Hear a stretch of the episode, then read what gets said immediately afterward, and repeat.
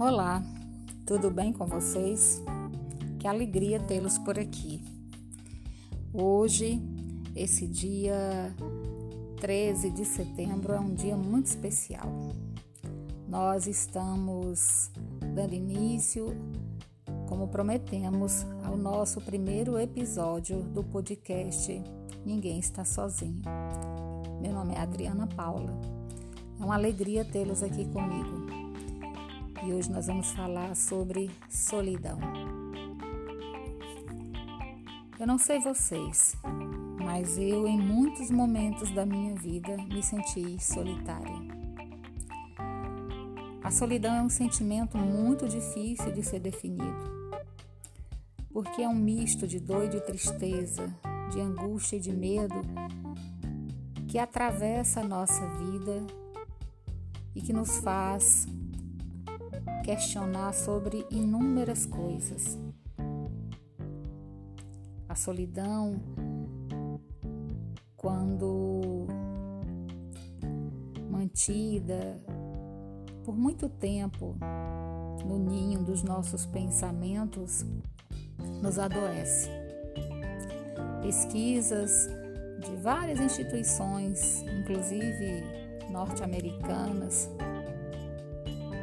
afirmam sem nenhum medo que a solidão prejudica a nossa saúde mental e fisiológica. Há dados científicos que comprovam que as pessoas solitárias correm 30% mais o risco de terem um AVC ou uma parada cardíaca. As pessoas solitárias, de um modo geral, são pessoas que desenvolvem vícios como o cigarro e o álcool de maneira muito mais fácil. E a neurociência já tem comprovado o impacto danoso ao nosso cérebro quando nós cultivamos esse sentimento que se chama solidão. O Alceu Valença tem uma música que eu estava me recordando enquanto estava pensando sobre o material que nós iríamos tratar nesse nosso encontro, que diz assim: a solidão é fera, a solidão devora. É amiga das horas, prima irmã do tempo, e faz nossos relógios caminharem lentos, causando um descompasso no nosso coração. Solidão. Esse descompasso que a solidão provoca dentro de nós, que pode ser retratado fisiologicamente como um infarto, uma parada cardíaca, porque as pessoas solitárias têm 30% mais chances de morrerem subitamente de parada cardíaca que aquelas que não são solitárias. Mas esse descompasso também tem a ver com o nosso descompasso diante da própria vida. Quando nós não nos encaixamos muito bem nos cenários em que estamos inseridos. Quando nos sentimos muitas vezes excluídos daqueles contextos com os quais convivemos, porque há determinadas contingências da vida que provocam em nós uma probabilidade ou trazem para nós uma probabilidade muito maior de vivermos de maneira solitária. E como a solidão é uma escolha, na grande maioria das vezes é uma escolha, quando não há uma imposição, obviamente, social, econômica, mas na grande maioria das vezes a solidão é uma escolha. E eu estou falando de escolha não no sentido de que eu escolhi ser solitário, mas no sentido de que eu fui semeando a solidão ao meu redor. Eu fui constru construindo muralhas em torno de mim ao invés de construir pontes. É uma escolha no sentido de que determinadas atitudes minhas, determinadas condutas, determinados comportamentos vão afastando as pessoas ao meu redor. Geralmente, quando eu escolho olhar a vida sob a perspectiva do pessimismo, quando eu me torno uma pessoa muito reativa diante de todas as circunstâncias, sendo agressivo agressiva, sempre vendo tragédia em todas as coisas, desconfiando de todo mundo que está ao meu redor, quando eu vou estabelecendo esse tipo de, de relação muito reativa com as outras pessoas, é muito normal que eu vá afastando também as pessoas da minha convivência. Fora isso, nós vivemos em uma sociedade extremamente imediatista, alérgica à paciência. E a alergia à paciência é a ansiedade. Então nós estamos o tempo todo projetando o futuro e geralmente quando a gente faz isso, tendo como pano de fundo, como cenário a sociedade contemporânea que estamos inseridos, inseridos essa sociedade que busca o destaque, essa sociedade do aplauso, que vive em busca de likes, que vive em busca de seguidores. Quando nós começamos a ver em todas as outras pessoas concorrentes e passamos a viver o mundo e a vida como uma verdadeira disputa, como uma corrida que não nos levará a lugar nenhum. Quando a gente se coloca nessa postura, nessa posição diante da vida, nós estamos construindo muralhas ao nosso redor. Nós estamos construindo verdadeiras muralhas que nos separarão, separarão, irão nos separar das pessoas com as quais nós convivemos. Então é preciso também atentar para o fato de que a solidão, como qualquer outro sentimento, como qualquer outra conduta, é uma construção.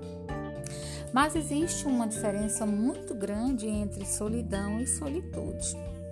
É, há um filósofo e teólogo alemão, eu não vou me recordar o nome dele agora, é, que escreveu o livro o Eterno agora, que fala dessa diferença entre solidão e solitude. Solitude é aquele aquele momento em que você tira um tempo para você, em que você começa a, a, meditar sobre a sua vida, a perceber como é que anda a sua caminhada, você deseja um tempo só seu. Então você se isola para meditar, para refletir, para avaliar, para perceber como é que você está, para se conhecer, para perceber como é que está a sua vida, para fazer um autoexame. É como recomendava Santo Agostinho, um mergulho em si mesmo para que você se conheça. Essa solitude, ela é passageira, ela é pontual e ela é muito saudável e necessária para que nós possamos até exercitar o autoconhecimento. Mas a solidão, ela não é passageira, a solidão é permanente. Ela é permanente. Ela traz junto de si a dor né, e o sofrimento. E uma coisa que a gente precisa compreender é que a dor em nossas vidas, tanto a dor quanto o sofrimento, todas as nossas emoções, de um modo geral, são mensageiros que chegam até nós, nos trazendo alguns recados, algumas mensagens que nós precisamos aprender a decifrar. Porque a dor geralmente é um episódio pontual. A dor, ela ocorre em determinado momento, em determinada circunstância, e ela vem ali como uma mensagem, como um sinal de alerta. Eu costumo dizer que a dor é um semáforo vermelho.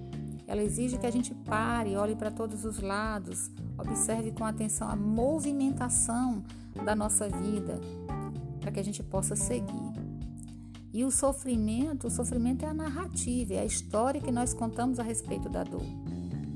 E quanto mais nós nos colocamos na situação de vítimas e de pobres coitados nas narrativas que contamos a respeito de nós mesmos, mais nós sofremos, mais solitários nós nos tornamos.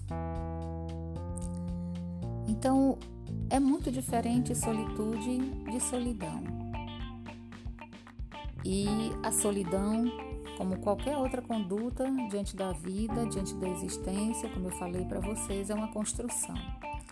Então seria bom a gente se perguntar primeiro: de que modo eu estou construindo as minhas relações afetivas? De que maneira eu estou construindo os meus valores dentro das minhas relações afetivas que tem provocado o afastamento das pessoas da minha vida? Ou de que modo eu tenho me relacionado com os outros, me relacionado comigo mesmo, me relacionado com os outros? de que forma eu tenho mantido essa relação, esse vínculo afetivo com as outras pessoas, que tem provocado em mim, por exemplo, o desejo de me afastar das pessoas e viver de maneira solitária. Recentemente saiu uma pesquisa pela Universidade Federal de Minas Gerais, Departamento de Medicina, tratando da prevalência da solidão. E uma coisa que chama muito atenção é que a solidão não é uma, é uma situação presente somente na vida dos idosos, como a gente às vezes julga preconceituosamente. Pelo contrário, a solidão tem atingido cada vez mais pessoas na faixa etária dos 20 aos 50 anos de idade. Por quê? Porque que mesmo no auge da atividade da vida física, mesmo no auge da atividade produtiva da vida de qualquer ser humano, nós temos cada vez mais nos tornado solitários. Porque, ao que parece, nós vivemos essa desenfreada busca pelo destaque, vivemos em busca constante de um primeiro lugar, como se a vida fosse uma corrida, uma maratona e nós precisássemos estar sempre no pódio. A maneira como nós nos postamos diante da vida fala muito dos estados né, de socialização ou de solidão que nós todos vivemos. Nós não nascemos para viver separados uns dos outros. Essa, essa vida em sociedade, essa vida é, compartilhada com outros, está na própria natureza. É só lembrar: os pássaros andam em bandos, os peixes em cardumes, os animais geralmente andam em bandos, em manadas. Nós, assim como todos os outros elementos da natureza, nascemos também para viver em sociedade, coletividade. E uma das coisas que podem colaborar muito para a prevenção da solidão é a solidariedade. Como eu estava falando para vocês, a UFMG lançou recentemente uma pesquisa sobre os quatro primeiros meses de isolamento social durante a pandemia do Covid-19. Eles pesquisaram um número significativo de pessoas em todo o Brasil através de formulários eletrônicos e chegaram à conclusão de que, embora o ano de 2017 tenha sido deflagrado como o ano em que a solidão se tornou uma epidemia em todo o mundo, em 2020, durante a pandemia, durante todo aquele processo de isolamento social, que nós poderíamos pensar o número de solitários aumentou, ocorreu justamente o contrário. As pessoas que se declaravam solitárias, o número de pessoas que se declarava é, solitárias caiu em 10% ou seja, a solidão diminuiu 10% durante o período do isolamento, os quatro primeiros meses do Covid-19 no ano de 2020. E aí você pode perguntar assim: mas por que, Adriana? Como assim? Durante a pandemia, a gente não podia nem ter contato, não podia se aproximar das pessoas, não podia manter as nossas relações sociais. Como assim diminuiu? Diminuiu. Diminuiu porque nós começamos a perceber que nós não conseguimos viver sozinhos. Que aquilo que atinge alguém no Japão me atinge também aqui no Brasil. Talvez pelo, pelo pavor, pelo medo, né, e pela certeza de que a morte estava ali nos espreitando, e talvez por termos sentido na pele a dor do outro e termos percebido a nossa fragilidade, nós deixamos de ser solitários e nos tornamos solidários com a dor do planeta, com a agonia das pessoas nas UTIs, dentro dos hospitais, nós abrimos mão do nosso próprio egocentrismo, da nossa personalidade e fomos em busca de estender a mão para o outro. E a internet possibilitou isso demais. As redes sociais, as lives, o Meet, o Zoom, as videochamadas, esses instrumentos todos possibilitaram a nossa reconexão com aquelas pessoas que estão ao nosso redor, nossos amigos, familiares, e que muitas vezes nós não tínhamos tempo ou prioridade para lidar com eles. Então o número de solitários caiu durante o isolamento social, porque nós deixamos de ser solitários, fizemos uma escolha e nos tornamos solidários. Fomos nos solidarizar com a dor alheia. Talvez você não concorde completamente com tudo que eu estou dizendo e nem precisa, porque isso aqui é só uma reflexão. Nós estamos apenas levantando alguns pontos, alguns aspectos daquilo que a gente pode pensar a respeito das nossas próprias condutas mentais pensar a respeito dos nossos sentimentos, pensar a respeito das nossas emoções, compreender o que as nossas emoções querem nos dizer, compreender o que, qual é a mensagem que a solidão tem trazido para minha vida. Será que eu não preciso abrir mão mais do meu próprio do meu próprio egocentrismo? Será que eu não necessito de vez em quando ser mais flexível, menos duro? Será que não seria necessário para que eu não fosse tão solitário, ser mais gentil, mais carinhoso, mais atencioso?